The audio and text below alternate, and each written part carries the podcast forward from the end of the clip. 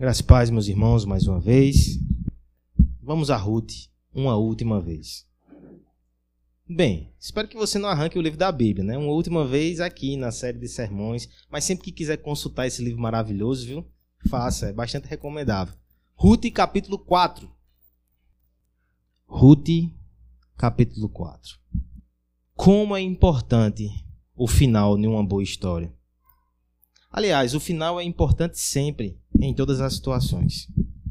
Eu me lembro de uma experiência que tive alguns anos atrás, acho que foi bem pouco, não sei se foi exatamente ano passado. Guilherme, ele estava à frente de uma equipe de música e nós estávamos preparando uma cantata. Foi um ano sofrido. Tava difícil, não estava ficando tão bom assim. E eu me lembro que na sua sabedoria e na sua experiência, ele disse algo que eu me lembro até hoje. Ele disse: vamos preparar bem a última música, porque se ela for boa, a cantata é boa. Se ela for ruim, a cantata vai ser ruim. A impressão mais forte é a última canção. A última cena de uma história fala muito sobre essa história e talvez seja aquilo que mais marque o nosso coração. Portanto, com toda essa carga de expectativa, como termina a história da nossa amiga Ruth? É isso que veremos nessa noite. Como toda boa história de amor, vai ter casamento, vai ter. Não vou dizer mais. Vamos ao texto. Ruth, capítulo 4, a partir do verso 1. Boaz subiu à porta da cidade e assentou-se ali. Eis que o resgatador de que Boaz havia falado ia passando. Então lhe disse: Ô Fulano, chega-te para aqui e assenta-te. Ele se virou e se assentou. Então Boaz tomou dez homens dos anciãos da cidade e disse: Assentai-vos aqui. E assentaram-se. Disse ao resgatador: Aquela parte da terra que foi de Elimeleque, nosso irmão, Noemi que tornou da terra dos Moabitas a tem para vender. Resolvi, pois, informar-te disso e dizer-te: compra na presença destes que estão sentados aqui e na do meu povo. Se queres resgatá-la, resgata. Se não, declaro-me para que o saiba, pois outro não há senão tu que a resgate e eu depois de ti. Respondeu ele: Eu a resgatarei. Disse, porém, Boaz: No dia em que tomares a terra da mão de Noemi, também a tomarás da mão de Ruth a Moabita, já viúva, para suscitar o nome do esposo falecido sobre a herança dele. Então disse o resgatador: para mim não a poderei resgatar, para que não prejudique a minha. Redime tu o que me cumpriria resgatar, porque eu não poderei fazê-lo.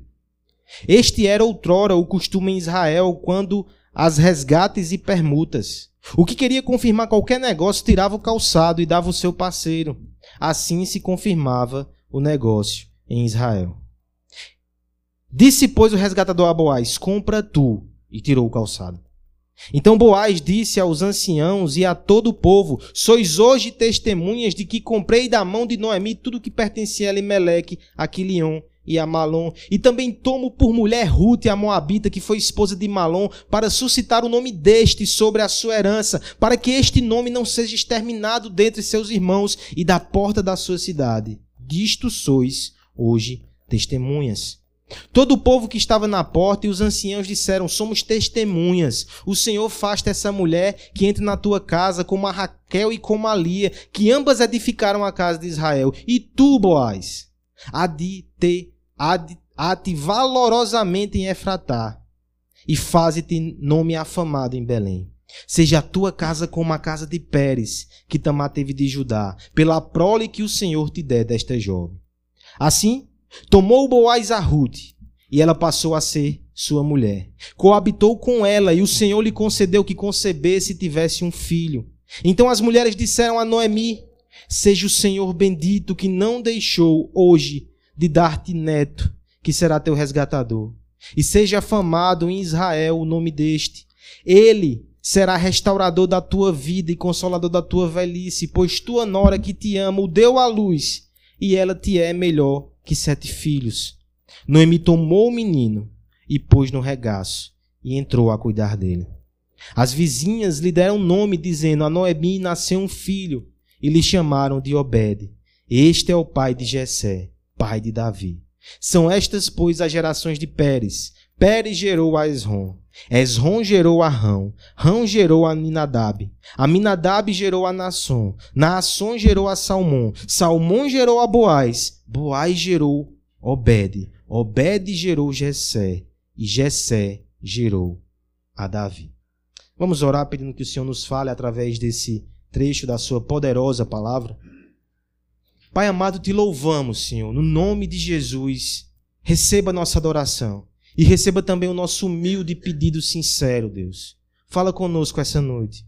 Que as verdades contidas no teu texto possam comunicar graça, esperança, santificação e salvação aos nossos corações nessa noite. Para a tua glória, para a nossa alegria. Em nome de Jesus. Amém. O ano é 1967. A rede de rádios BBC britânica está prestes a fazer algo histórico. E por favor, não menospreze. Uma transmissão ao vivo por satélite para 26 países. Eu sei que hoje com o seu celular você consegue fazer uma live e alcançar tantos ou mais países, mas naquele momento, 1967, era a primeira vez que algo do tipo acontecia. Obviamente, a questão foi o que transmitiremos para o mundo nessa grande oportunidade, nesse momento histórico. Foi aí que a banda mais famosa daquela época e até hoje bastante conhecida, os Beatles, foram convocados para essa missão. O momento era tão especial que eles compuseram uma canção somente para esse evento. O pedido do dono da rádio é que fosse uma canção simples, mas com mensagem profunda. Simples ao ponto de pessoas que entendiam pouco de inglês pudessem ouvir e entender. Faça o teste. CEP 2 do IASE já dá, você capta algumas coisas. O nome dessa canção, tão importante na história da música, All You Need Is Love. Tudo que você precisa é amor. E ela foi tocada naquele dia e foi transmitida para mais de 350 milhões de pessoas. Esse foi um marco não só na história da música. Isso também foi muito simbólico e representativo. É como se naquele momento um megafone de proporções mundiais fosse colocado na boca de um poeta e aquele homem gritou por amor. Isso foi de forma muito consciente. Um dos membros dessa banda, George Harrison, certa vez comentando o porquê que eles escolheram essa música, ele disse: não podia ser outra. All You Need Is Love. Tem um recado muito profundo. Ela é uma peça sutil de relações públicas para Deus. Perceba. Não era só para o mundo todo que aquela mensagem estava sendo passada. Até mesmo para Deus, aqueles homens queriam dizer: Nós precisamos de amor. Essa mensagem não é estranha a nós. As canções que vão do rock ao sertanejo ecoam esse mesmo refrão. Os contos, os poetas, os livros, as novelas, os filmes e os contos de fada reverberam esse mesmo anseio. Todos precisamos de amor. Importa-nos nessa noite saber a opinião de Deus sobre isso. O que é que a Escritura diz? Ela concorda com esse parecer, com esse pedido e com esse anseio? Sim. Nós temos, por exemplo, aquele texto belíssimo, 1 Coríntios 13, que deixa qualquer poeta boquiaberto, fala sobre o amor e sobre a importância do amor. Nós temos o texto que nosso irmão Acácio leu aqui na liturgia, que resume todos os mandamentos ao amor: amar a Deus e amar ao próximo nós temos uma história toda que fala sobre amor e que nos revela como precisamos de amor, mas não de qualquer tipo de amor. É isso que nós veremos nessa noite aqui nesse texto de Ruth. Porque há um homem que entrou em cena, Boaz. E se você notou, ele se torna o protagonista do capítulo 4. Ele não foi em nenhum outro capítulo. Ele toma as rédeas da história. Ele toma as rédeas de toda aquela situação que envolvia Ruth e Noemi. E ele nos mostra, através da sua vida, como tipologia do nosso Senhor Jesus Cristo, qual é o tipo de amor que precisamos. Sim, todos vocês aqui, eu incluso, precisamos de amor. Todas as pessoas que estão aí fora precisam de amor, mas não, não qualquer amor. Nem todo amor nos serve, nem todo amor redime. O amor que precisamos, segundo o texto que veremos nessa noite, em primeiro lugar, do verso 1 até o verso 5, é um amor justo. Em segundo lugar, dos versos 6 até o verso 12, nós veremos que também precisamos de um amor compassivo. E por fim, dos versos 13 ao 22, veremos que esse amor tem que ser justo, compassivo e abençoador. O tema da nossa exposição, então, nessa noite, para encerrar o livro de Ruth, é tudo o que você precisa é amor. Mas que tipo de amor? Em primeiro lugar, nós veremos que nós precisamos de um amor justo. Eu gostaria que todos lessem do verso 1 ao 5 a uma só voz. Boaz subiu à porta da cidade e assentou-se ali. Esse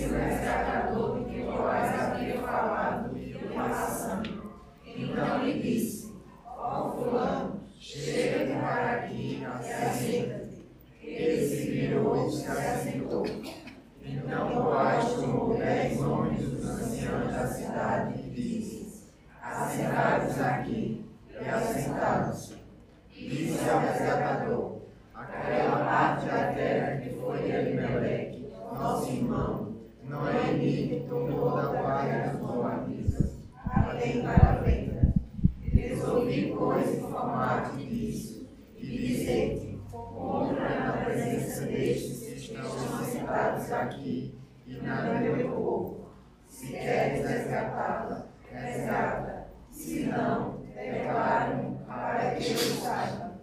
Pois não senão tu que a. E eu depois de ti, respondeu ele, eu a resgatarei. Disse, porém, Boaz.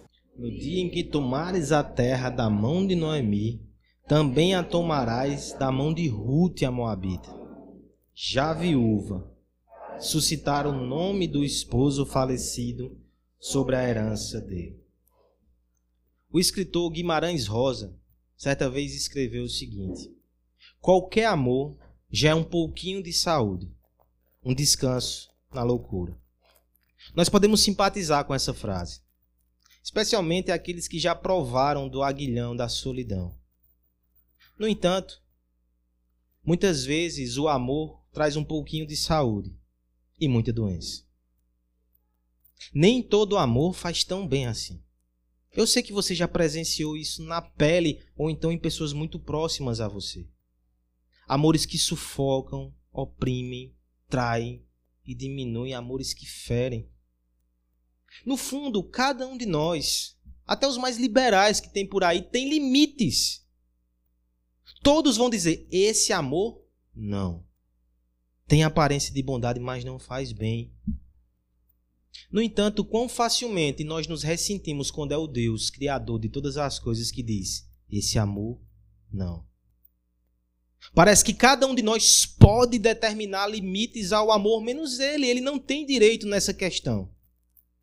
Ora, qual é o padrão de julgar justiça, verdade, inclusive no amor? senão ele. Veja como essa questão é ilustrada aqui na vida de Boaz. Ele é um homem justo. Ele é um homem de palavra. No último sermão, há 20 dias atrás, resgate na sua memória. Nós estávamos esperando junto com as duas viúvas. Noemi e Ruth estavam na santa expectativa do que iria acontecer. E na sabedoria de Noemi, ela disse: Filha, se acalma, esse homem vai resolver isso. E de fato, o capítulo 4 irrompe logo com o nome de Boaz. Isso na estrutura hebraica é para chamar a atenção. O nome vem primeiro do que qualquer verbo. No hebraico isso é muito forte. É como se Boaz entrasse rapidamente em cena. O que é que ele vai fazer? Como é que ele vai resolver essa questão? Ele não perde tempo. Ele se dirige à porta da cidade, ele precisa resolver a situação de Ruth e de Noemi. Ele fez uma promessa, ele está bastante interessado e enternecido. Mas ele vai para a porta da cidade. O que, é que ele vai fazer ali? Talvez jogar a conversa fora, ficar olhando o movimento, não. Ele foi bastante consciente nisso. Na porta da cidade, em primeiro lugar, era o lugar onde as pessoas saíam das suas casas e iam para o campo, para os seus negócios. Numa cidade agrícola, todo mundo passava ali, cedo ou tarde. Ademais, a porta da cidade era um lugar onde as demandas judiciais eram resolvidas pelos anciãos. Ou seja, era um lugar onde provavelmente ele encontraria o outro resgatador. E era também um lugar onde ele poderia resolver já com testemunhas isso. E veja se não é isso que ele faz pela providência de Deus. Ainda no verso primeiro, nós somos informados que Boaz chega e o outro resgatador passa. Se você não estava aqui no último sermão, ele recebeu Boaz o pedido de resgatar e de redimir Ruth, mas havia um parente mais chegado que tinha preferência nessa relação. Portanto, Boaz vai atrás desse homem para resolver isso. E aqui está. Ele chama esse homem. Ô fulano. Estranho, não? Por que Fulano? Essa é uma pergunta importante. Esse homem tem uma participação pequena nessa história. Do ponto de vista literário, ele entra em cena somente para fazer contraste com Boaz. Aquilo que ele não faz, Boaz faz. Mas há algo mais aqui, porque, por exemplo, no capítulo 1, nós temos um personagem em contraste: Orfa e Ruth. Orfa está ali para fazer o contraste com as virtudes e a fé de Ruth, mas Orfa tem nome. E Fulano da Silva não tem nome. Por que esse homem não tem nome? Será que o autor não se importa com isso? Perceba que, por exemplo, no verso 10, a questão do nome do falecido Malom é colocada em evidência. O nome é importante. No verso 11, aqueles homens pedem uma bênção de Deus sobre o nome de Boaz. O nome é importante. E se você ainda não está convencido da importância do nome em Ruth capítulo 4, o que você diria então das partes finais, que são genealogias? Nome atrás de nome. Num capítulo recheado de nomes, você tem um fulano. Como explicar isso? Se não uma ironia da palavra de Deus. Aquele que não se envolveu que não pagou os custos, que não sofreu o dano por outro. Aquele que quis preservar o seu nome, o seu patrimônio, os seus bens, ele não será lembrado, ele será esquecido. E aquele que se arrisca, ele será lembrado por toda a eternidade. Nós estamos falando do nome de Boaz até hoje. Vamos deixar Fulano de lado. Concentre-se em Boaz. Ele chama aquele homem e agora ele chama dez anciãos. Boaz não está de brincadeira. Ele quer resolver a questão. E Boaz aqui já dá provas de sua justiça. Ele se submetia à lei. No capítulo 3, nós temos a cena dele sozinho com Ruth numa eira. Ele podia ter passado dos limites e usufruído daquela mulher que estava ali diante dele. Ele não fez isso. Ele poderia ter tomado Ruth e fugido, deixado Noemi lá. Ele não faz isso, ele se compromete com Noemi também. Mas além de tudo, agora ele vai na direção deste outro homem. Comunica esse outro homem. Ele não vai na direção daquele homem como um valente, ele vai naquele, na direção dele como alguém justo, dentro das normas, dentro da regra. Ele chama testemunhas. E agora ele vai falar. Quando ele abrir a boca, preste atenção nas suas palavras. Verso 3. Assentai-vos aqui Disse o resgatador: Aquela parte da terra que foi de Elimeleque, nosso irmão, Noemi que tornou da terra dos Noabitas, a tem para vender. Opa! Uma reviravolta na história. De repente ele lança esse assunto aparentemente estranho. Por que terras? Nós temos aqui duas interpretações nessa questão. A primeira delas é que Noemi voltou e ela não tinha condições nem força nem recursos para explorar aquela terra. Para sobreviver, então, ela teria que vender aquele patrimônio. E o direito de preferência recaía primeiramente sobre o seu parente mais próximo. Era isso que estava acontecendo aqui. Mas existe outra possibilidade. A terra em Israel era ligada às famílias. Deus repartiu entre as famílias. E mesmo que houvesse algumas transações, ele preservava isso de modo que, se uma família se endividasse e vendesse as suas terras, os seus parentes poderiam e deveriam resgatar para que houvesse um equilíbrio nas terras que o Senhor concedeu. Seja por um motivo, seja por outro. Você tem uma viúva, você tem a terra, você tem um parente. E Boaz diz: e aí? O que é que você vai fazer a respeito? É interessante que isso, a primeiro momento, no primeiro momento, foi extremamente vantajoso. Fulano fez as contas na cabeça. Eu vou conseguir uma terra somente tendo que acolher essa viúva, é uma senhora, daqui a alguns anos ela parte e ela vai estar com o Senhor e a terra fica para mim. Veja que ele de forma muito rápida ele diz: "Eu resgatarei". Eu quero que você se coloque agora no lugar de Boaz. O seu coração estava envolvido com Ruth. Ele estava comprometido com Noemi. Ele fez tudo o que deveria fazer, ele se arriscou e agora ele coloca tudo diante daquele homem e aquele homem diz: Eu resgatarei. Mas veja que ele tinha uma última cartada na manga. Ele diz: Olha, agora não é só Noemi, não. Vinculado a esta terra, também temos a Moabita Ruth. Se você quiser a terra, você também precisa dar uma família, um lar, um casamento a essa mulher. É uma cartada. Ele está unindo as duas exigências da lei, de modo que aquele homem talvez ficasse receoso e dar um passo tão sério. Uma terra vai lá, mas uma esposa. Mas você percebe que mais uma vez ele arrisca. A fama de Ruth já era conhecida em Israel. Não é sem razão que ela é a única mulher das Escrituras que recebe o título de mulher virtuosa, conforme Provérbios 31.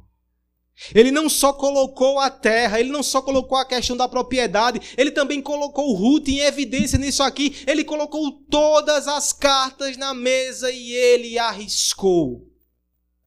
O que leva alguém a fazer isso? Eu lhe pergunto, você faria isso? Você se submeteria a esse padrão, a essas regras, mesmo envolvido? Nós temos aqui alguém que respira justiça. Ele faz o que é certo. Ele age de forma honrada com Ruth, com Noemi, com fulano de tal. E acima de tudo com o próprio Deus. Boaz, portanto, meus irmãos, nesse momento para nós, ele revela que o amor que nós precisamos, ele é adornado por justiça. Como é difícil encontrar amores justos nós nos encantamos com a força do amor, como muitas águas. O amor é forte, de fato. Mas nem sempre o amor ele anda dentro dos trilhos. É como alguém já disse certa vez: o amor é cego. Ele precisa que a lei o pegue pela mão e o guie para fazer coisas boas. Porque o amor pode destruir. Eu gosto muito da ilustração de John Piper falando sobre a questão sexual mais envolvida dentro de, do amor e nos serve. O amor são águas fortes, que saciam, que refrescam, fortes, limpas e puras. Mas para que assim seja, eles precisam estar dentro de um canal limitados pela lei, limitados pela vontade de Deus. Sempre que os homens querem usufruir de forma errada, eles derrubam essa barreira. E aí, em alguns momentos, esse amor, com uma correnteza forte, ele invade, ele derruba plantações e ele destrói edificações. São águas descontroladas. Você já viu isso acontecer? Amores que destroem. E em último caso, essa água se espalha quando sai do canal e se torna rasa e talvez se misture com a lama. Coisa pouca já foi tão lindo e precioso, hoje é pouco. Está enlameado, tem pouco ou nenhum valor. Nós precisamos, portanto, de um amor que seja justo, que ande dentro dos trilhos, que ande por fé, que se submeta à palavra de Deus, que não seja um amor desgovernado, mas que seja um amor governado pela palavra de Deus. É interessante que o amor é um desses tipos de conceitos que os homens têm tentado elastecer ao máximo que podem. Amor, casamento, família. Todos esses são bênçãos e dádivas que o Criador nos deu para usufruir, mas Ele não nos deu para que brincássemos com eles e para que ficássemos manuseando, manipulando. Porque muitas vezes, no desejo de alargar, nós acabamos corrompendo, deteriorando e talvez até perdendo. É certo que o desejo de incluir, ele é bíblico. Mas os homens, muitas vezes, no desejo de incluir, eles procedem da seguinte forma: a casa está posta, e eles derrubam todas as paredes. Parecia inclusão, mas foi desolação, não há mais casa.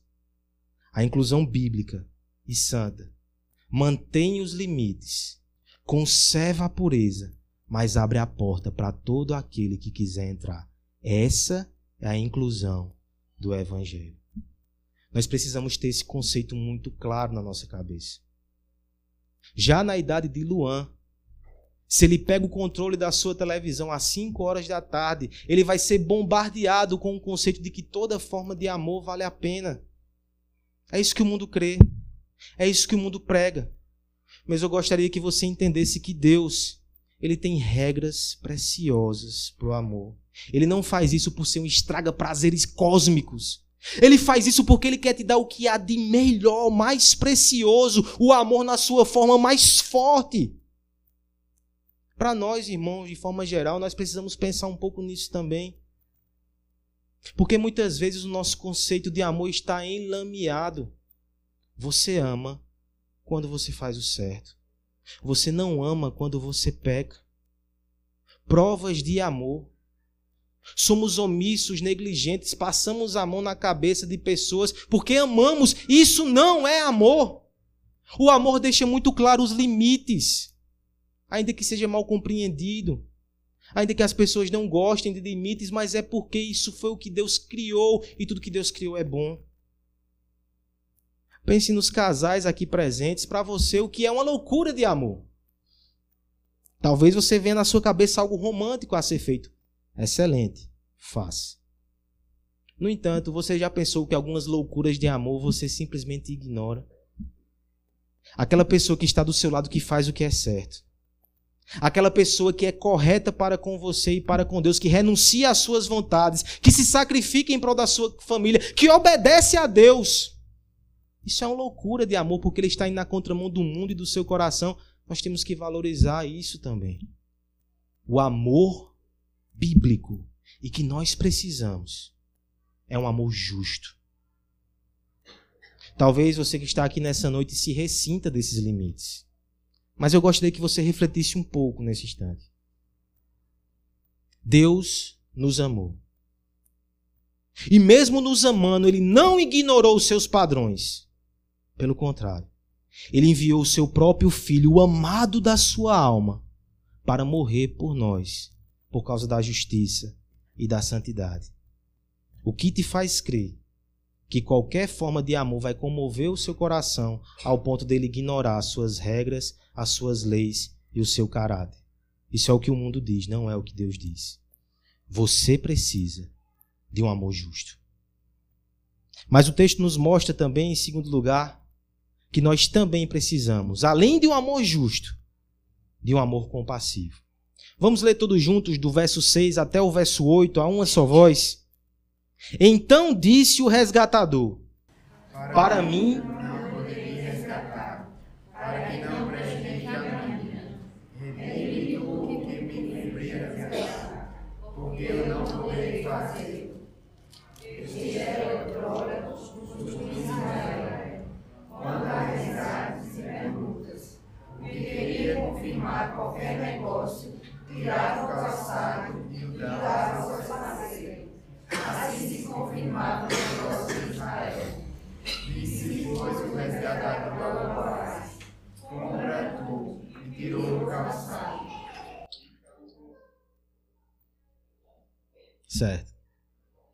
Paramos com o rapaz descalço, não é isso? Certo. Depois de ter feito as propostas, agora o jogo se inverte e Boaz é que deve ter uma postura. Nós temos aqui Boaz até agora como um padrão perfeito daquele amor, mas agora ele vai ser posto à prova. É interessante que o amor, a perfeição, a beleza são coisas que nós estimamos e ansiamos, mas quando nos deparamos com ela, nos intimidamos. Porque o perfeito revela a nossa imperfeição. O belo revela a nossa feiura. Não são poucos os jovens, e talvez se você é jovem solteiro, essa palavra é para você, que fica idealizando o par perfeito. A mulher ou o homem perfeita vai ter isso, isso, isso, isso, isso, isso, ok. Será que ela vai lhe querer? A perfeição constrange. Mas a boa nova é que existe um amor justo e até perfeito que aceita, que acolhe e que se compadece de pessoas imperfeitas. É isso que Boaz vai ilustrar através da sua vida nas devidas proporções, por favor. Aquele a quem Boaz representa é muito mais perfe... perfeito, não tem grau, né? É muito mais santo e justo do que ele e muito mais compassivo. No primeiro momento, Fulano da Silva, ele tinha ficado tentado com a proposta. Ele disse: Eu quero, eu redimo, eu quero a terra. Mas quando Ruth entrou em cena, então ele responde no verso 6: Eu não posso. Por quê? Porque, veja, a terra, vindo com a viúva, tudo bem. Vindo com a esposa já complica. E tem um fator aqui muito complicado: Ruth era moabita. O texto não nos diz, mas a tradição rabínica de interpretação desse texto vai dizer que essa foi a principal motivação. Aquele homem, numa atitude racista, não queria contaminar o seu sangue judeu tão puro com o sangue moabita. Eu creio ainda que o último motivo ainda é mais forte. Porque Boaz vai dizer: você vai ter que suscitar nome e herança ao falecido esposo de Ruth. Veja como ficou oneroso agora a proposta. Ele vai casar com a estrangeira e o primeiro filho do casal vai ser considerado filho do falecido para que o nome dele se perpetue e a herança, a parte da herança vai para ele. Ele vai ter o trabalho naquela terra, o investimento, e no fim a terra vai para o menino, e uma parte do seu patrimônio também vai para o menino. Isso custa. Portanto, ele vai dizer no verso 6: Eu não posso fazer isso para que não prejudique a minha herança. É interessante que no, na nossa língua o prejudique aqui é tão suave, no hebraico ele é forte. Ele quer dizer assim que não desole. É a mesma palavra usada para o contexto de guerra de dizimação de uma praga, ou então da fúria de um homem traído. Talvez esse homem fosse um pouco exagerado, fulano da Silva. Mas o que ele está dizendo é: eu não posso arcar com esse dano. Agora não é mais vantajoso para mim. Esse homem só queria se não custasse, se não fosse vantajoso. Mas mais uma vez, eu quero que você não foque nele, porque ele é o ordinário, ele é o comum, ele é o que nós somos. Pastor Emílio, de forma muito pastoral nesse texto, ele vai dizer: todos nós somos fulanos de tal. Enquanto não nos custa, nós fazemos. Quando envolve custo pessoal, sacrifício patrimonial, de tempo, de afeto, de qualquer coisa, nós recuamos. Mas veja que há um homem que é diferente. Um parêntese é feito aqui no verso 7 e uma estranha cerimônia é delineada. Quem for comprar terra, que tira a sandália do outro e calce. É tão mais fácil no cartório? É não. É melhor a sandália mesmo. O princípio é, quando você pisa naquela terra, a terra é sua, então pega meu sandália e vai, e o outro vai para casa descalço.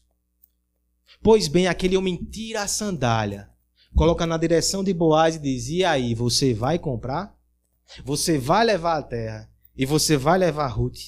Essa é a pergunta que não quer calar. E envolve sacrifício e custo pessoal. Olha a resposta de Boaz no verso 8. Boaz disse aos anciões e a todo o povo: Sois hoje testemunhas de que comprei da mão de Noemi tudo que pertencia a Limeleque, a Quilion e a Malom. E também tomo por mulher Ruth, a Moabita, que foi esposa de Malom. Ele vai dizer de forma bem clara: Eu sei dos custos. Ele diz: Para suscitar nome deste, sobre a sua herança. Para que este nome não seja exterminado dentre os seus irmãos e da porta da cidade. Disso sois todos testemunhas. Você consegue perceber os custos envolvidos aqui? Aparentemente, Boaz já era um homem de idade.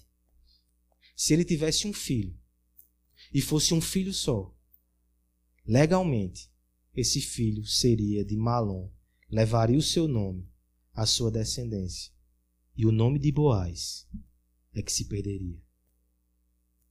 Um comentarista vai dizer: a partir do momento que Boaz fala de forma pública, diante de todos, e faz essa proposta, essa declaração mostra não só que ele está assegurando os direitos de Ruth e de Noemi, mas que ele honra Ruth. Ele não tem vergonha dela, da sua origem, da sua pobreza e assume os custos e os riscos por ela. Esse é o amor compassivo.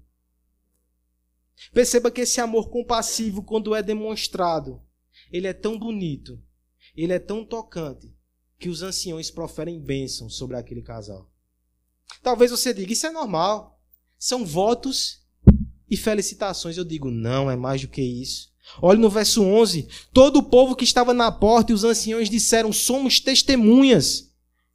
O Senhor faça a esta mulher que entra na tua casa como Raquel e como Lia, fazem referência às duas mulheres que originaram os doze patriarcas de Israel. Olha como isso é simbólico. Eles estão dizendo: essa mulher Ruth, a moabita, a estrangeira, a pobre, ela vai ser equivalente às matriarcas de Israel. Tem mais, irmãos.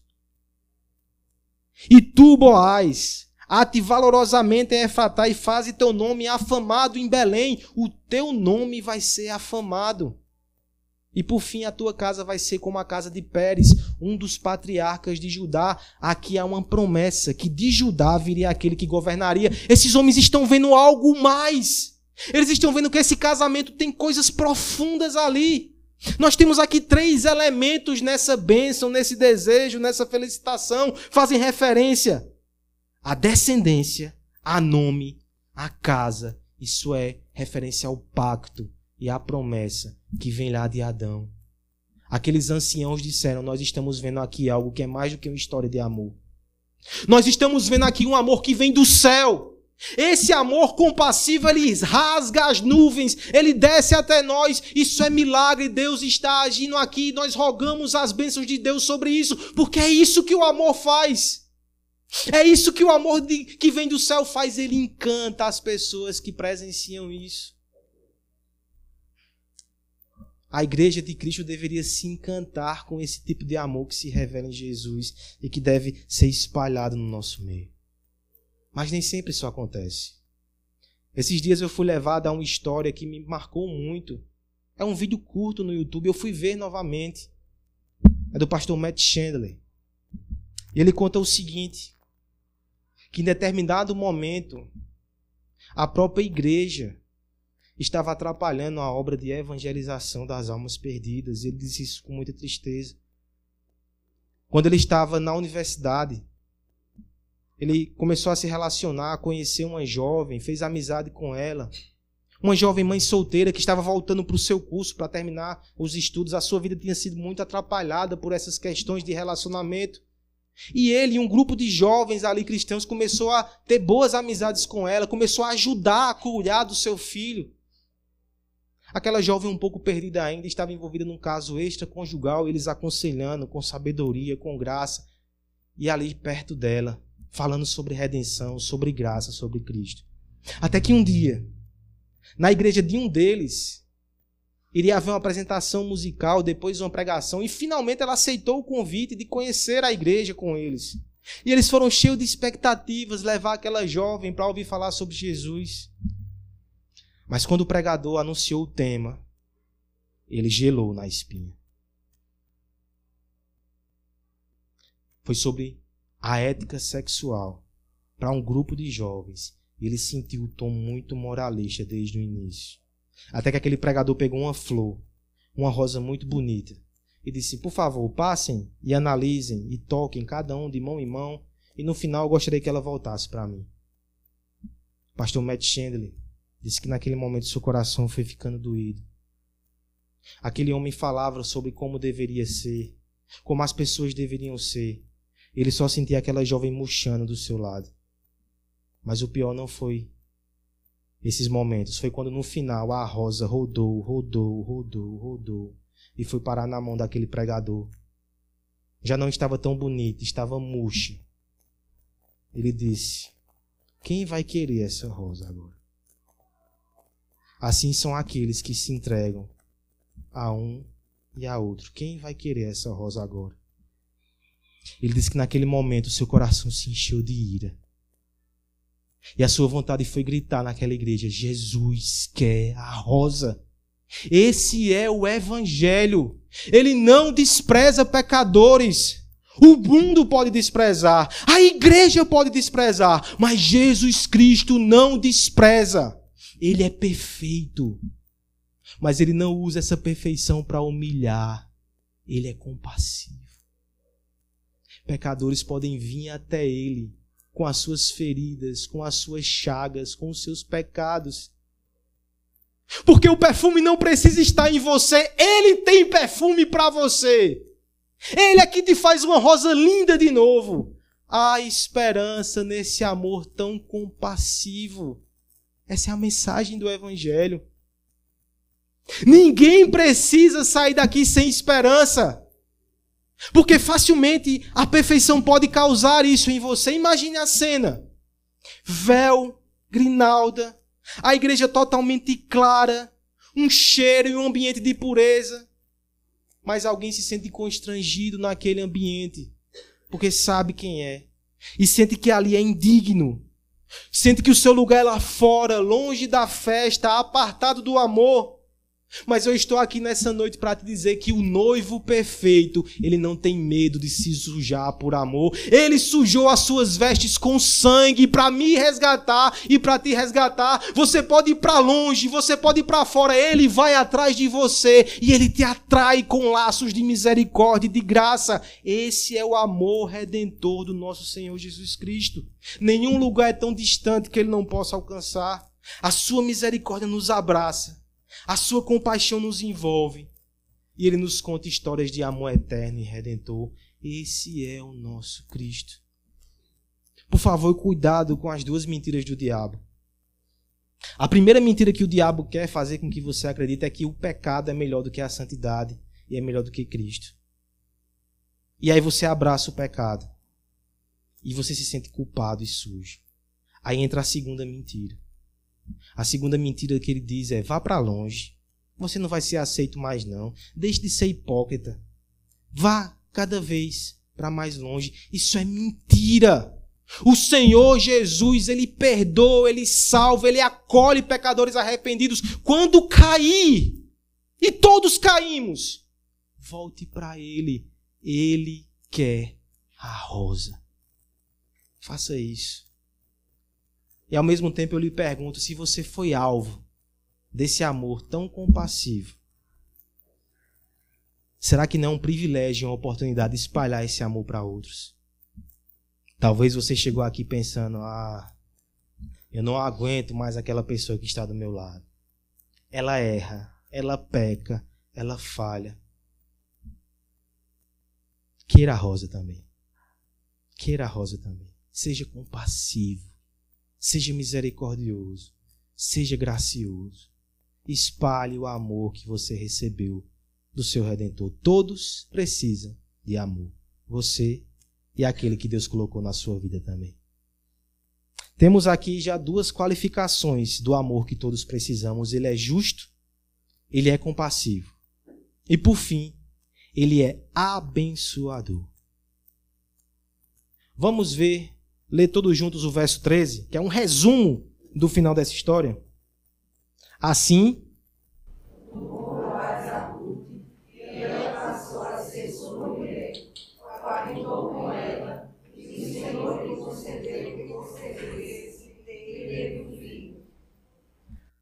A partir desse momento eu tive uma dificuldade. Porque toda a dinâmica do sermão era: eu aponto para Boaz e Boaz aponta para Cristo, aponta para Deus. Mas não tem como fazer isso no terceiro ponto. Porque aqui Deus diretamente afasta Boaz de canto e diz: Eu sou o protagonista, lembra? Eu que abençoo. Eu vou abençoar Boaz. Eu vou abençoar Ruth. Eu vou abençoar Noemi. Eu vou abençoar até Jonathan. É isso que ele faz aqui. Ele assume o centro do palco. E eu quero que você perceba como esse amor é abençoador. Primeiro, que é uma bênção completa. Verso 13: 26 palavras. Isso você vai ter um casamento, uma lua de mel e uma criança chorando.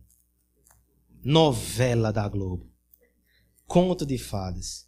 Aquilo que começou com dois funerais e duas viúvas desamparadas termina com festa, casamento, filhos. E Deus faz isso assim rápido.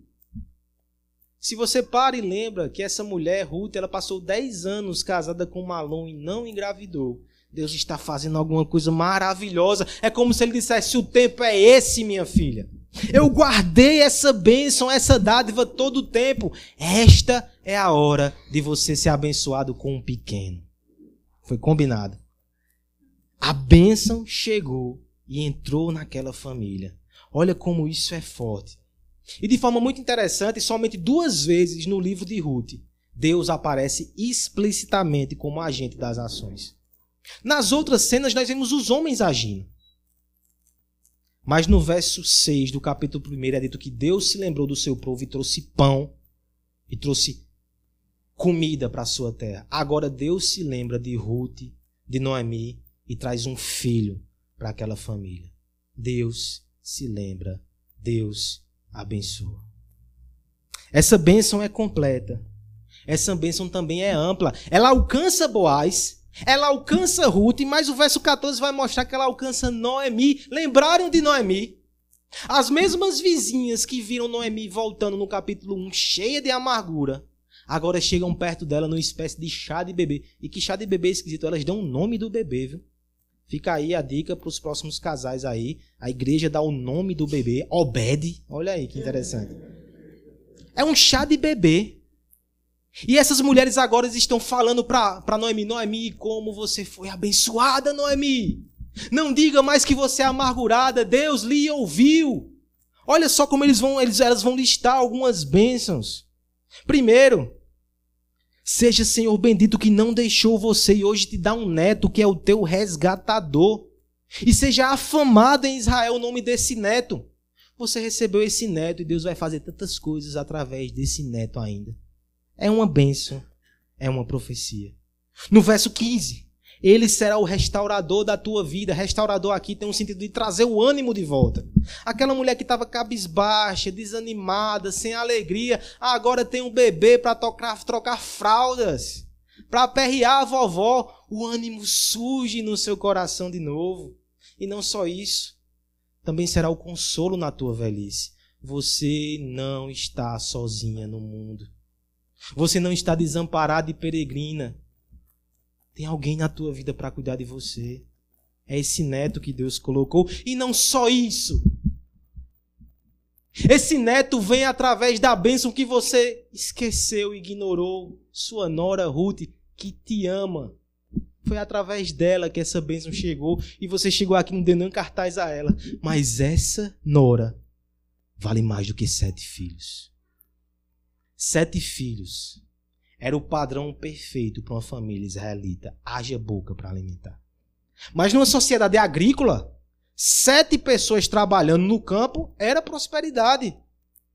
E veja, essa sociedade, até por esse aspecto agrícola, ela priorizava e valorizava o filho homem que vai trabalhar. Sabe o que as mulheres dizem? Pois não é mim, não é melhor do que um homem, não, é melhor do que sete. O que filhos homens poderiam fazer por você? Lhe proteger, lutar por você, cuidar de você. Quem fez foi Ruth. Ela é a bênção que você ignorou e através dela veio todas as outras. Eu quero que você perceba algo muito interessante aqui. A cidade está em festa. Não é só Ruth, não é só Noemi, é a cidade. Tanto é que elas colocam o nome de Zobé, de servo. Perceba como essa bênção é ampla. E veja que cena cativante. No verso 16, depois disso tudo, o texto vai narrar algo que é uma sutileza tão linda. Noemi toma o menino, coloca no regaço e vai para dentro de casa cuidar dele. Quem era Noemi? Tão cheia de lágrimas. Agora ela está com um bebezinho no colo. Noemi, que sofria por achar que Deus era o seu inimigo, agora ela recebe uma dádiva do céu. Alegre-se com ela, porque essa bênção alcançou todos, e não só a cidade. Não é sem razão que o verso 17 vai dizer: o nome da criança e vai dizer que Obed é o nome do pai de Jessé, é o nome do pai de Davi. Essa bênção, ela transcorre, ela percorre as gerações. Ruth e Noemi foram incluídas na grande história da redenção, são ancestrais do maior rei de Israel, o rei Davi. É por isso que a partir do verso 18, perdão, nós temos aquilo que parece um anticlímax para o final da história. Genealogia. Nome após nome. Mas o que está sendo dito aqui, primeiro, que é uma genealogia de dez nomes. Isso na cultura do Oriente Antigo é uma genealogia real. O que está acontecendo ali não diz respeito só a elas, diz respeito a todo o povo, a toda a nação.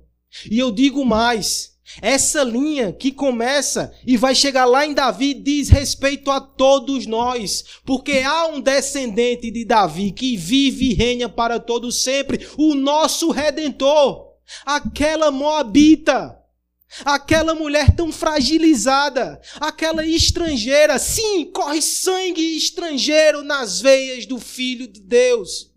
Isso tem que aniquilar todo tipo de racismo ou xenofobia. E mas isso para nós é uma boa nova. Eu e você, mesmo tendo nascido tão longe do Oriente, nós fomos incluídos nessa dança e nessa festa. Essa história também é minha. Essa história também é sua. Essa bênção é nossa. Nós fomos incluídos no romance da redenção através de Jesus Cristo, o nosso rei que vive e reina para todo sempre. Que bênção! É uma festa que não tem fim. Esses dias eu lia sobre festas que têm fim. Há um escritor que infelizmente eu não posso apreciar a sua teologia, ele foi um homem que se perdeu.